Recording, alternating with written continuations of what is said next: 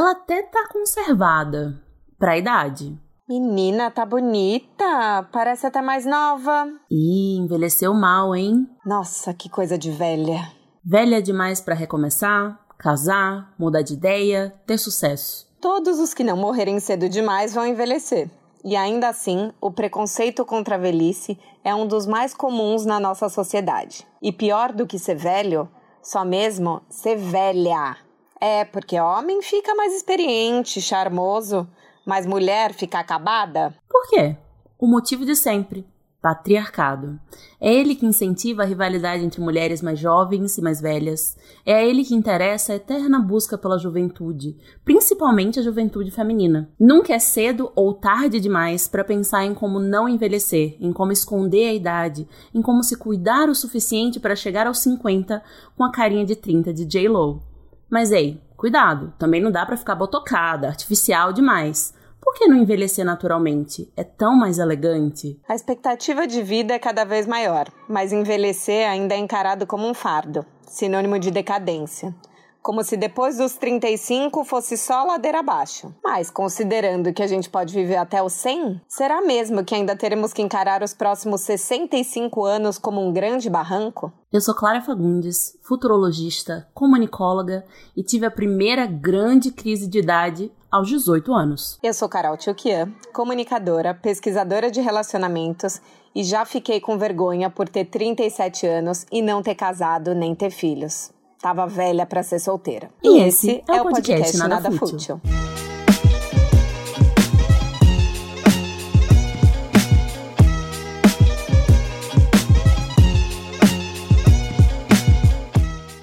Aliás, sigam a gente no Instagram, arroba nadafútil. Marquem a gente quando vocês ouvirem os episódios, que a gente reposta e exalta toda essa mulherada nada fútil juntas na rede. E para falar sobre como mudar o olhar para a velhice, ninguém melhor para estar tá com a gente hoje do que Miriam Goldenberg.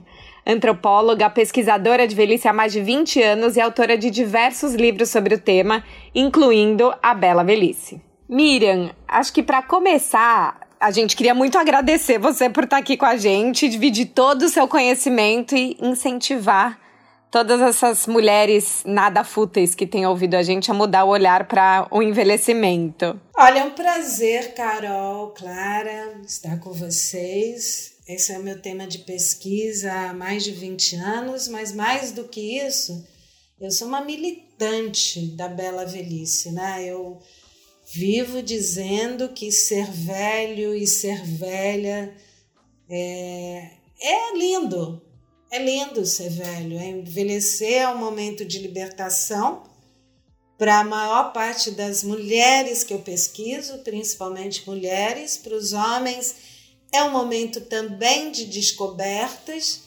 só que nós demoramos muito tempo para chegar nisso. Pensamos que a velhice é um peso, que a velhice é só tragédia, só perda, só problema, e não é.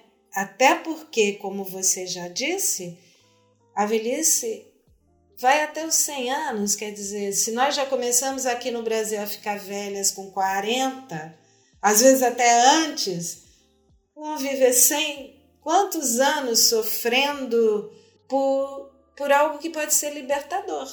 E eu acho que esse preconceito começa na gente, né? Porque é, sempre que a gente traz esses temas, eu penso que não adianta a gente reclamar da sociedade se a gente não encarar a velhofobia que existe na gente. Então, quantas vezes nós, mulheres, não nos tolimos por causa da idade, né? Até é, eu assisti a sua live e você falou que quando você tinha 40, você tinha pânico de envelhecer.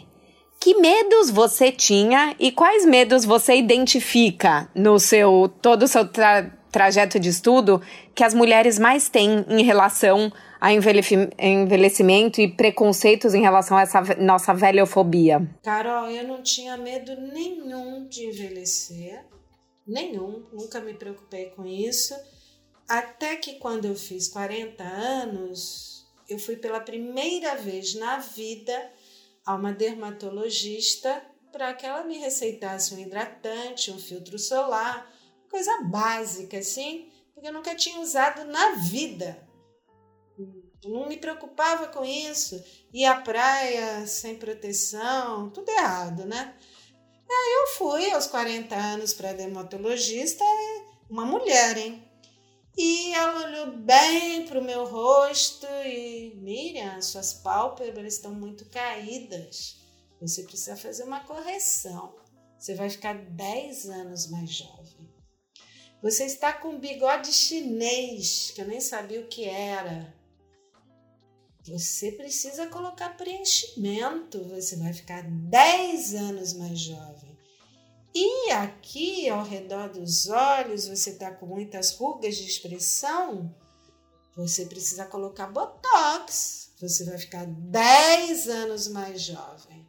Eu que nunca tinha nem percebido que eu tinha tudo isso, Passei a ver minha pálpebra lá no chão, meu bigode chinês enorme, ah, tudo cheio de rugas, e entrei numa crise existencial que durou um ano, porque ela, em resumo, a mensagem dela foi: você está ficando velha e feia e você é culpada, porque existem inúmeros procedimentos que podem deixar você 10 mais 10 mais 10 anos mais jovens. E eu passei a perguntar para todo mundo. Andava na faculdade, perguntava para meus alunos: o que, que você acha? Faço aqui, faço aqui, faço aqui.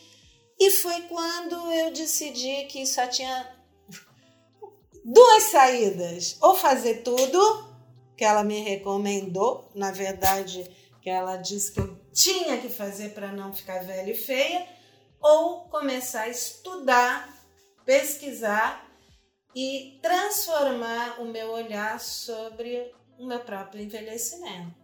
Não, e é muito interessante você falar isso, porque eu que trabalho com solteiros e com relacionamentos, eu sinto que a mulher ela acaba sendo taxada de velha, feia e culpada pela solteirice ou pela decadência da relação. Como se para você ter um relacionamento bem sucedido, naturalmente você precisasse investir mais. Então, imagina, você tá ficando velha, os caras já vão achar ruim que você tá velha, porque, putz, tá velha, não teve filho, vai querer engravidar daqui a pouco. Ainda se tiver a pálpebra caída, ainda se tiver com ruga, ainda se tiver acima do peso, aí que ninguém vai te querer. Ou não pode relaxar, porque se você casou, se você tá namorando e relaxar, aí o seu homem vai olhar para as outras. Então, assim, não só você é culpada pela sua velhice, pela sua feiura, como pela decadência ou pelo insucesso dos relacionamentos, como se a única chave tivesse na juventude. Isso é muito cruel, né? Nossa, com, com a sua fala, com a fala das duas, eu penso muito no mito da beleza de Naomi Wolf, né? Em que ela fala que não, não tem como ser cedo demais ou tarde demais para cair nos braços do, do mito da beleza e da pressão estética. E, e, assim, eu com 22 anos fui na dermatologista e ela não disse que minha pálpebra estava caída, mas ela disse que ia cair. Então eu deveria fazer isso, deveria isso, fazer aquilo. Isso. Então, assim, então, simplesmente não é tem. Culpada, né? Você também não é tem idade. Não tem idade. que ainda vai vir, né? Então, assim, vem muito cedo essa culpa e essa cobrança, e é muito claro que a autoestima é social. A gente coloca a culpa na mulher que vai atrás do, do botox, que vai atrás da cirurgia plástica, e como não é dela, é uma coisa é. social que vem de fora e que diz pra ela que ela precisa daquilo. O elogio, né, gente? Eu Sexta-feira, tava numa reunião de Zoom com uma menina, daí ela, eu falei qualquer coisa, ah, meus 37 anos, ela falou: Não acredito, mas não parece. Quantas vezes a gente não elogia alguém, né, uma mulher falando: Nossa, nem parece que você tem a sua idade. A gente fala: Ai, obrigada. Tá tem escondendo que repensar, bem. né, esse elogio. Carol e Clara, eu fiz uma pesquisa bem bacana na Alemanha em 2007. E né? 15 anos atrás eu era bem mais novinha, mais bonitinha, mais dentro dos padrões e mais isso, mas aquele todo mundo aqui no Brasil dizia: Nossa, você parece ter não sei quantos, 10 anos menos, não sei quantos anos menos, você não parece, porque eu sempre fui magra, sempre fui cara de menina, jeito de menina, desde sempre, continuo um pouco, né? Apesar de agora estar velha, feia e acabada, segundo a dermatologista. é... E eu fui para a Alemanha. E aqui eu sempre gostei disso, né? As pessoas me dizerem, nossa, eu estava com 40, me diziam que eu tinha 28. Eu estava com 50, diziam que eu estava com 32. Eu achava aquilo uma maravilha. Cheguei na Alemanha e eu levei um esculacho das alemãs. Elas, por que, que uma brasileira gosta de parecer o que ela não é? Por que, que uma brasileira não fica feliz sendo uma mulher bonita, interessante, atraente, exatamente com a idade que ela tem, com a vida, com a experiência que ela tem? Por que esse valor da beleza, da atração, do, da sensualidade está colocado numa etiqueta que diz que a mulher é jovem? Por que, que não está nela? independente da idade que ela tem. E levei um esculacho muito bem dado, porque desde então eu parei com essa coisa, porque tem aquela coisa né, tão típica da brasileira, pergunta, quantos anos você tem? Ela, quantos anos você acha que eu tenho? Ela responde, aí a, a outra pessoa fica constrangida e mente. Joga pra baixo, é, mas Pra não errar, não ter certeza vai errar mais. Aí você, quanto mais a outra pessoa mente, mais feliz você fica, quer dizer, é tudo um jogo cultural, que na Alemanha não tem o menor sentido, e aqui parece ser extremamente valorizado pelas mulheres. Como então eu estou parecendo 10 anos mais jovem, olha como eu sou poderosa. Poderosa porcaria nenhuma. Você é fruto de uma cultura que diz que a mulher só vai ser atraente, bonita, interessante até determinada fase da idade. E mesmo em determinadas fases, se ela estiver magra, se ela estiver com o corpo em forma, se ela estiver bem tratada, se ela tiver, quer dizer, é tantas, tanta coisa, tanta obrigação cultural que a brasileira é a maior consumidora do mundo de remédio para emagrecer, de moderador de apetite, de tintura para cabelo, de cirurgia plástica, de botox, de preenchimento, de ansiolítico, antidepressivo, remédio para dormir, porque isso tudo é um pacote que faz a mulher brasileira ter que ser sempre o que ela não é. E acho que tem essa coisa de estar tá sempre insatisfeito e sempre em rivalidade, né? Que é uma coisa que a Clara coloca muito, né, Clara? Assim, em alguns livros diferentes, desde Mulheres Correm com os Lobos, é, até outros que já li na minha vida sobre rivalidade feminina, tem essa dualidade da mulher mais velha e a mulher mais, jo mais jovem. E, e para mim, o momento em que eu comecei a enxergar a, a velhice de outra forma foi quando eu entendi que a velhice traz né? Traz experiência, traz força e, e traz tudo que dizem que os homens ganham com o tempo e dizem que as mulheres não ganham, né? E, e aí, exatamente, e aí fica essa, essa ideia da Branca de Neve, que tinha a madrasta lá, que tinha vida maravilhosa, ela era linda, e chegou uma mulher jovem, destruiu a vida dela, e aí ela vai querer destruir a vida dessa mulher jovem que tá indo para substituí-la, né? E, e como a gente precisa repensar é, essa, essa nossa relação com as mulheres como um todo, porque homens mais velhos servem de mentores para homens mais jovens, eles se ajudam, eles se entendem com admiração, por que que para as mulheres a relação tem que ser tão diferente, tão tóxica e, e, de ela vai me substituir ou ai não, ela não ouço mais, né? Um distanciamento da, da mulher que já passou pelo que a mulher jovem está passando e que poderia dizer para ela, olha, esse sofrimento, essa sua vontade de agradar, esse seu desespero de, de gastar e de cair no mito da beleza, poderia ser resolvido com essa conversa da mulher que já passou desse, disso tudo e se libertou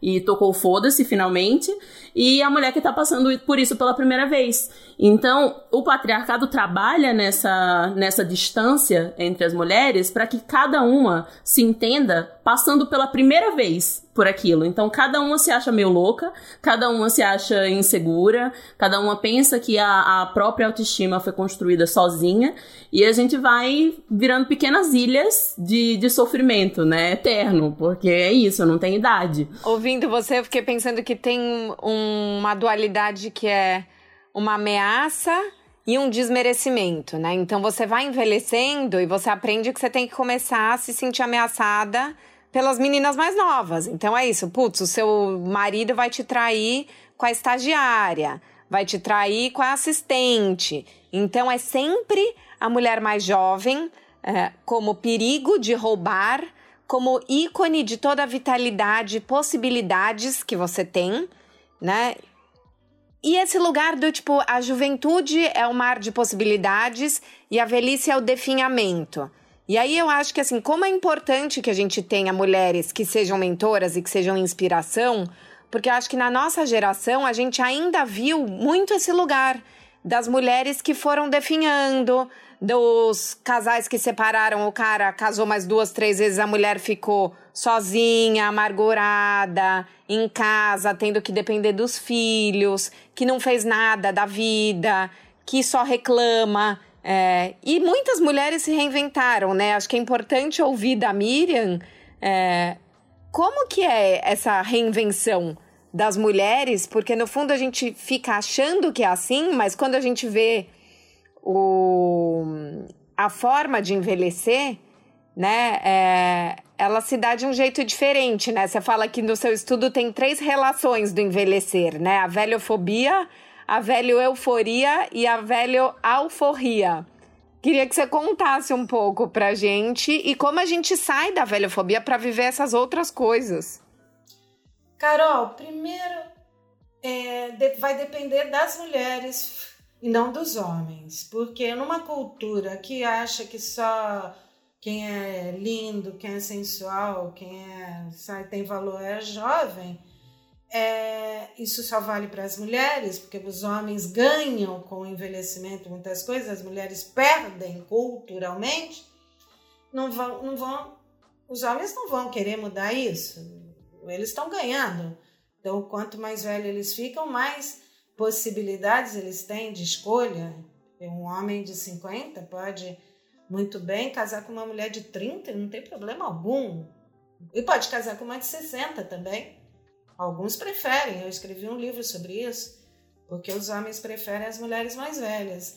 Então, por que, que ele, ele não vai querer mudar isso? Então, essa revolução cultural tem que partir das mulheres a primeira coisa é que não dá para colocar homens e mulheres como uma coisa só. Tem homens que querem relações com mulheres, não estou falando mais velhas, mas relações em que eles tenham mais reciprocidade, mais reconhecimento, mais compreensão. E aí pode ter 30 ou pode ter 50. E tem homens que querem troféus para desfilar para os amigos. Então, escolhe uma mulher bonitona, jovem, gostosona e às vezes tem amante mais velha, que é quem ele ama realmente, com quem ele sente prazer e com quem ele quer, quer ficar mais tempo, por escolha, não, por, não para exibir. Então, a outra coisa é, se você pensar na quantidade de homens que se separam e recasam, é verdade, eles separam e recasam com mulheres mais jovens em geral. Isso eu falo também nos meus livros.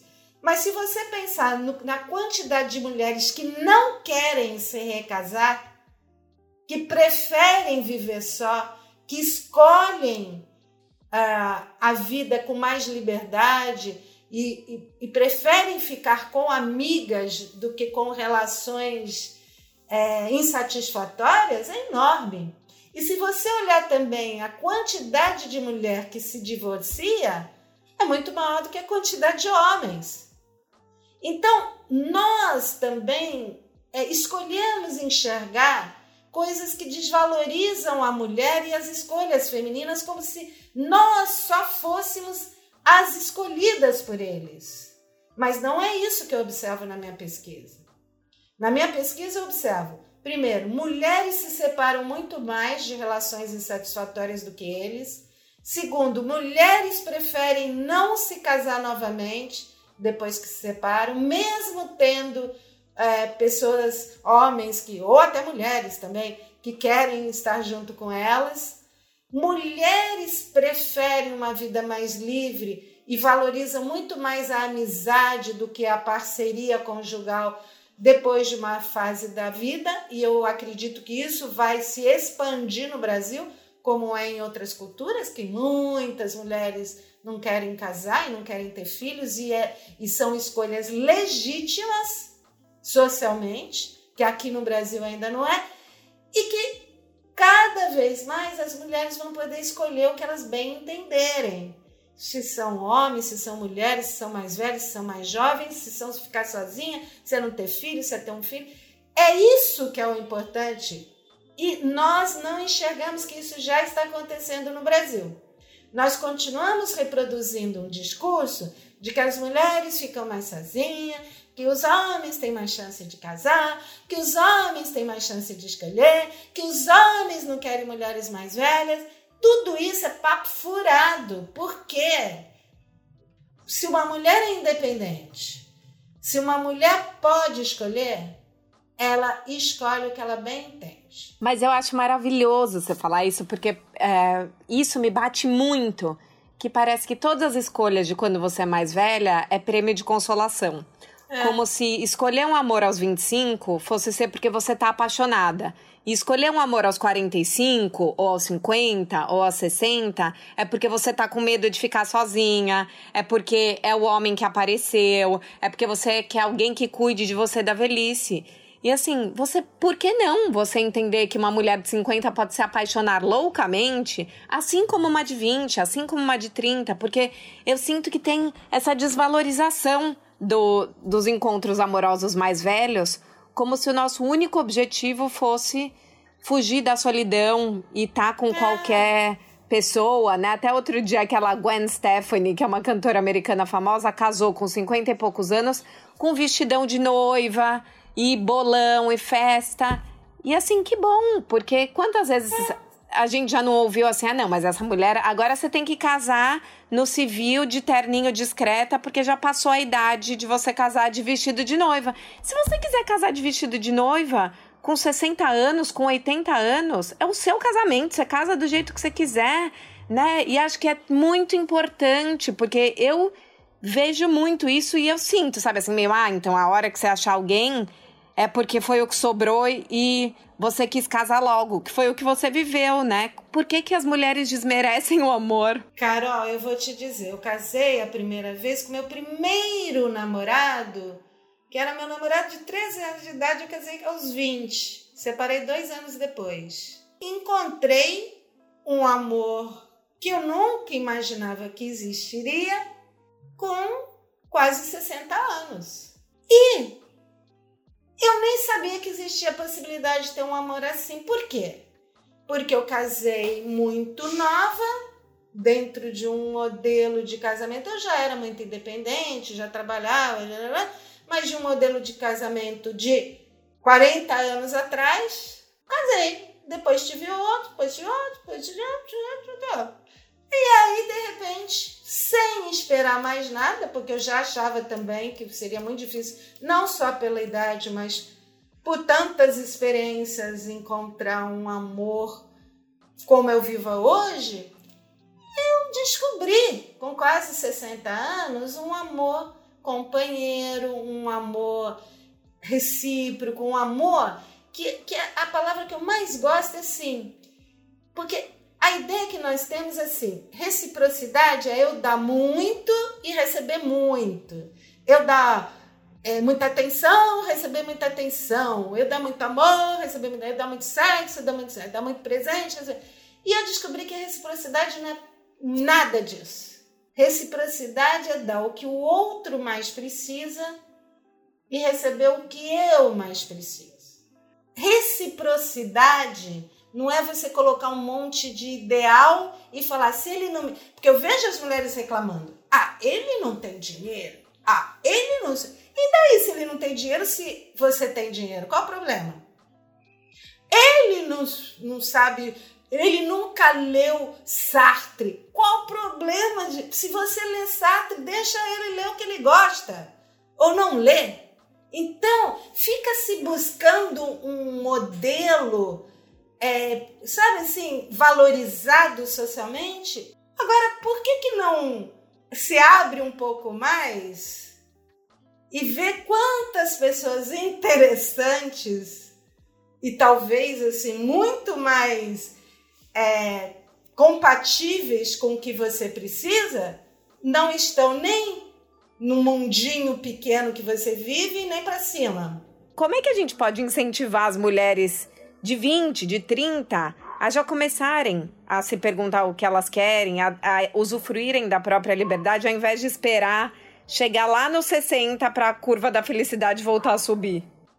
É, eu não acho que são todas as mulheres mais velhas que se libertam e que passam a escolher mais a partir da própria vontade, dos próprios valores. Não acho que todas as mulheres mais velhas. Eu vejo muitas, muitas mulheres mais velhas aprisionadas em casamentos horrorosos porque têm medo de ficarem sozinhas porque tem medo da opinião dos outros, porque são dependentes, às vezes não economicamente, mas afetivamente. Muitas mulheres prisioneiras. Tanto é que muitas só se libertam depois que ficam viúvas.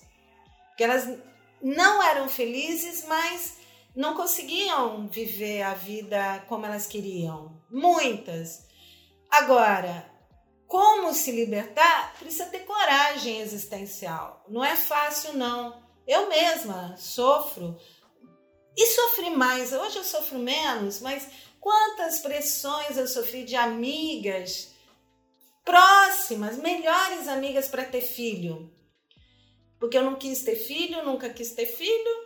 Dos, principalmente dos 37 até os 45, as minhas melhores amigas me pressionaram. E depois elas passaram a pressionar por outras coisas que eu tenho que fazer cirurgia na, no, na pálpebra, que eu tenho que diminuir o nariz, que eu tenho que fazer esse preenchimento, que eu tenho isso, que eu tenho que cortar o cabelo não sei aonde. Quer, quer dizer, as próprias mulheres, e aí eu quero falar sobre isso, porque é muito fácil ficar falando, ah, a sociedade é assim, os homens são assim, tudo é assim. O que eu quero falar e o que eu quero mudar é como as mulheres cobram, comparam, culpam as outras mulheres que querem fazer escolhas diferentes das delas. É isso que me preocupa. Porque sabe por quê? Clara, sinceramente, já falamos muito, os anos 60, os anos 70, já falamos de machismo, já falamos de patriarcalismo, já falamos de tudo isso. Agora, é hora das mulheres pararem de cobrar as outras mulheres que não querem casar, que não querem ter filhos, que não querem fazer cirurgia, que querem pintar o cabelo, ou que querem deixar o cabelo branco, que estão felizes com as suas gordurinhas, ou que estão felizes por serem magras. Gente, quantas mulheres a Beth Faria foi para a praia de biquíni há uns anos atrás, com 70 e tantos anos. Ela foi massacrada pelas mulheres, sua velha baranga, sua velha ridícula, sua velha sem noção. É isso que eu combato principalmente. Porque é isso que eu quero mudar. Outro dia eu ouvi uma história disso, uma menina que era arquiteta em São Paulo, no meio da pandemia, ela se mandou para Barrinha do Piauí e começou a construir casas sustentáveis lá. E ela era de uma turma super, vamos todo mundo casar e ser feliz e família. Ela tá lá feliz. Mas quantas vezes a gente já não acha que a gente tá velha demais para mudar por medo de parecer ridícula para as nossas próprias amigas que deveriam apoiar as nossas mudanças? E essas mesmas amigas passam por cobranças também. Então é. é. assim, vem a cobrança nelas, dói, dói nelas, e ao invés de elas barrarem aquela cobrança, elas repassam essa dor, né?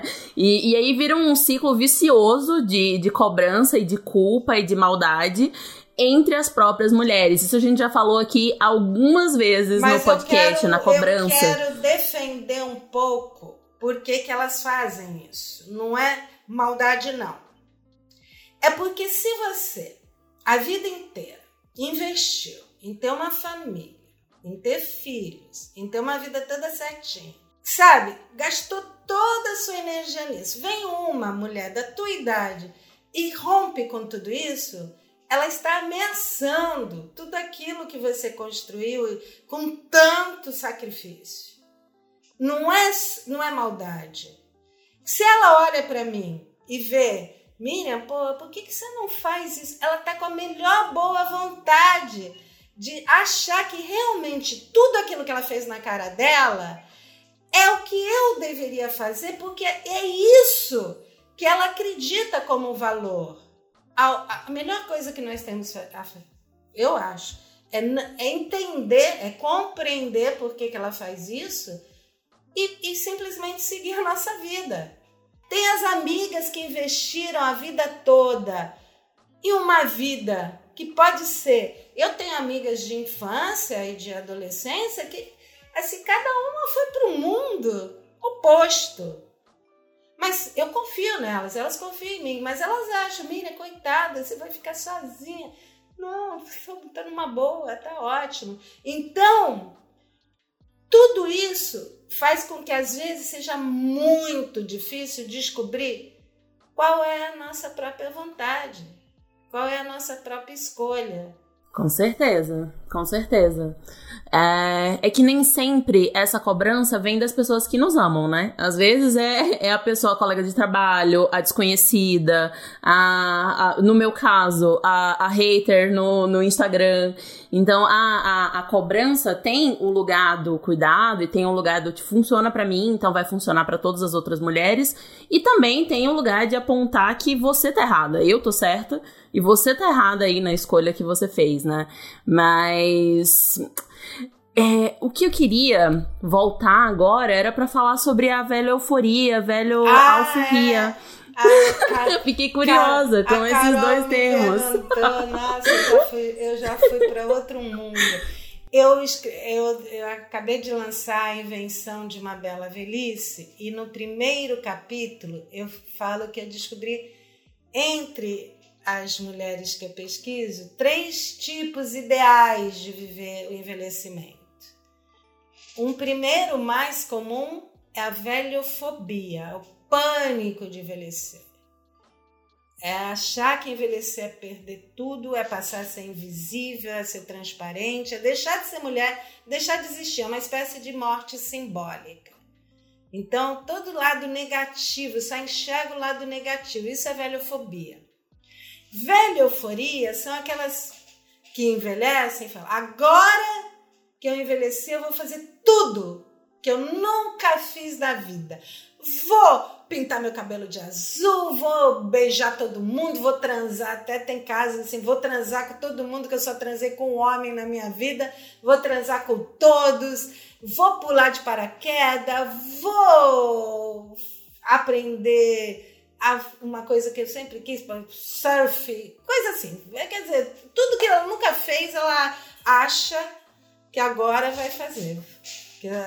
E a velho alforria, que é a velhice como libertação, que é o que eu mais observo na minha pesquisa, principalmente com mulheres de mais de 50, 60, 70, que é agora eu vou ser eu mesma. Não é que eu vou fazer tudo que eu não fiz. Eu vou ser eu mesma, ou melhor, eu vou ser a melhor versão de mim mesma. O meu eu mais verdadeiro, o meu eu mais livre, o meu eu mais corajoso. Por quê? Porque eu não tenho mais tempo para desperdiçar. Eu tô com 60, tô com 70, não vou não tenho mais tempo para tentar ficar agradando todo mundo, ou cuidando de todo mundo, ou satisfazendo o que todo mundo quer. Eu, eu tenho que viver ser eu mesma. Isso é velha alforria. É uma coisa que parece muito simples, mas não é. É muito difícil, porque eu acho que a gente nem a gente não se pergunta, né? Quem, quem sou eu mesma? Mas vou fazer o que eu quero. Mas o que que eu quero? O que que eu gosto, né? E o que você fala de aprender a ligar o botão do foda-se, para mim tem sido uma tentativa, um exercício diário que eu acho que a gente pode tentar antecipar essa alforria para agora, para não esperar chegar com 60, com 70, com 80, né? Então, assim, hoje quando vier a amiga dando esse conselho amigo, que não é tão conselho, ou quando eu ficar pensando se eu tô fazendo isso para agradar a minha família, ou para ser mais atrativa para aquele cara, é antes de agir no automático, talvez ligar o botãozinho e falar: foda-se, foda-se o que você pensa, foda-se que você vai achar que eu sou ridícula, foda-se que eu vou parecer fracassada, né? Porque acho que dá medo isso do. É, parece que o jovem tem direito de tentar e fracassar, porque ele tá começando a vida, e a mulher mais velha é, não tem. Eu tenho pensado, e eu até quero escrever uma coluna sobre isso, quais são as coisas que mais me aprisionam. E eu cheguei à conclusão. Olha que facinho. Eu adoro brincar com palavras, né? Autocobrança. Essa coisa não posso errar. Errei há 55 anos atrás. Ai, eu... Essa idiota fez aquela coisa errada 32 anos atrás. Autocobrança comparação?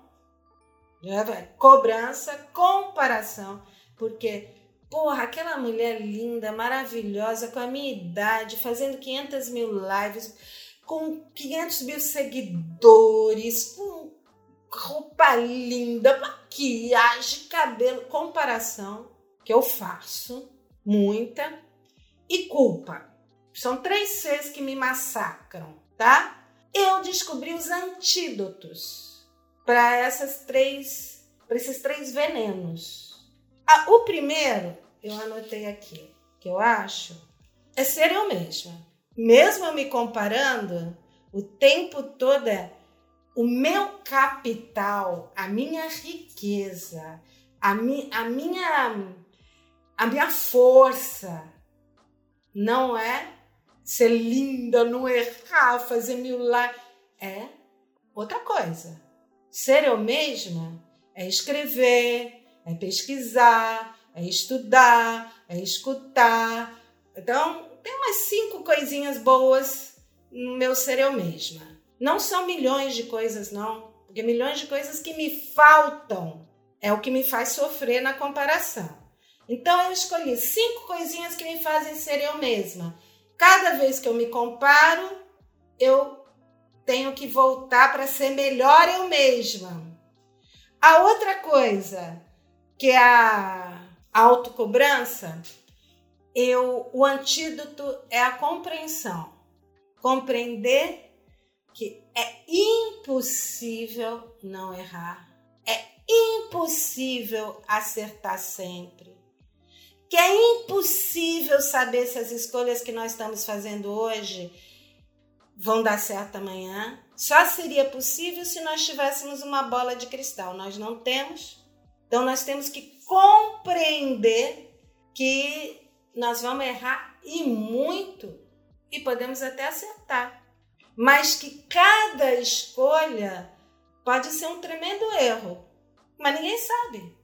Para culpa, eu li um livro lindo, lindo, lindo, lindo recentemente que fala assim de um pai que perdeu o filho e ele teve uma doença e, e morreu muito jovem o filho dele e ele se culpava, se culpava, se culpava, se culpava assim. Como que eu não percebi que ele tinha essa doença? Como que eu não fiz o tratamento cedo? Como que eu não fiz. Aí ele era um rabino e ele fala assim: vamos, vamos. É até um, um episódio da Bíblia, né? Vamos em cada casa de alguém que não tenha perdido alguém, que não se sinta culpado. Vai batendo nas portas até você encontrar. Na hora que você encontrar alguém, você vai perder a, a, essa culpa, né? E, e aí ele foi batendo todas as portas e todo mundo sentia culpa, ou porque não tratou bem a mãe enquanto ela estava viva, não deu toda a atenção para a mãe quando ela né, podia receber. Ou no meu caso, eu não escutei a história dos meus pais quando eles estavam vivos. Eu tenho uma culpa enorme por isso, porque eu que sou uma pesquisadora, não sei a história muito da minha família, porque eles morreram muito cedo. Eu carrego uma culpa, um peso. Agora, será que isso é culpa minha? Será que naquele momento eu tinha condição de saber quanto era importante eu dar atenção e escutar meu pai, minha mãe, as histórias dele? Quanto era importante eu fazer alguma coisa para minha mãe não morrer? E será que eu tinha esse poder de fazer alguma coisa para minha mãe não morrer naquele momento? Talvez hoje até pudesse salvá-la, não sei. Mas é, eu não sei qual é a palavra melhor, não acho que é perdão, mas é saber que nós não somos os culpados. Porque, inevitavelmente, nossos pais iriam morrer, nós iríamos deixar de ouvir as histórias deles, porque não tinham, estavam preocupados com outras coisas. Então, que, que eu, eu continuo com cobrança, com culpa e com comparação, às vezes até com inveja. Mas eu tento usar os antídotos nossa, eu achei tão lindo e tão verdadeiro, assim, muito obrigada, né, por, por compartilhar conosco tanto conhecimento é, eu, eu já falei algumas vezes sobre a eu do passado versus a eu do futuro. E, e as, as minhas seguidoras, as bruxas, elas falam muito sobre isso, sobre os arrependimentos, sobre as culpas das coisas que elas não fizeram. E uma coisa que eu falo muito é isso, assim, você não era a pessoa que você é hoje. É, você isso. tem conhecimento hoje que você não tinha antes. É muito injusto é. com você mesma do passado colocar essas culpas de coisas que você foi saber depois. A gente não tem como adivinhar certas coisas. Nossa, eu me emocionei muito, Miriam, como sempre. E eu te ouvindo, né, e estando aqui é, nesse dia com vocês duas, eu penso, é, nunca é tarde pra gente errar, mas pra gente acertar e pra gente ter encontros potentes. Então, vocês são duas mulheres que eu admiro muito e que a minha vida me trouxe agora e às vezes a gente acha que né, o, as tintas fortes da vida foram na juventude e agora as coisas só vão ser em é, tintas, tons pastéis, né? E tons baixos. E tem encontros tão lindos e tão potentes e tão transformadores todos os dias. Então, assim, dá tempo, gente. Carol, você tem 37, eu tenho 64. No, é o dobro, não é? 37 a 37? Não, é, não. Não. Quase. quase, quase, quase, quase, quase. Um pouquinho mais. Tem uma lógica aí. Quase, quase. Carol, eu vou te dizer uma coisa. Eu nunca, nunca, nunca aprendi tanto e me descobri tanto como agora. Nunca. Não tem comparação. Essa pandemia para mim foi assim um, um um, assim, um, um negócio que me chacoalhou tanto que eu a minha vida deu um, uma reviravolta tão grande porque foi agora ou nunca. Agora ou você diz não porque você não quer mais, ou você prioriza o que é realmente importante, ou você coloca todo o teu foco no teu propósito, ou você é a pessoa mais amorosa que você consegue ser ou é agora ou nunca. E olha, eu fico até arrepiada, Carol. Como é bom poder. Esquece a idade, esquece esse rótulo. Enxerga uma mulher que está aqui, que não tem a idade como a principal referência. Então, por isso que nós somos muito mais próximas do que você pode imaginar. Porque não é a idade que nos diferencia, mas é o propósito, a, talvez a coragem, talvez a, o amor que nos aproxima. Parem de falar, por favor, em idade. Isso é apenas uma etiqueta, não é o que é uma pessoa, uma mulher, um homem, né? Isso aí, tira, tira isso. Miriam, muito, muito, muito, muito obrigada. Obrigada de coração. Foi linda a conversa. Mulheres oh. nada fúteis, fiquem aí com todas as, as mensagens e. Ah, essa partilha, né, que foi essa conversa de hoje. E muito obrigada, Miriam, por fazer parte do nosso podcast. Vocês sabem que eu digo muito não, né? Então, cada sim que eu diga tem um valor muito grande na minha vida. Então, uma alegria estar com vocês hoje e sempre. Muito obrigada. muito obrigada. Um beijo.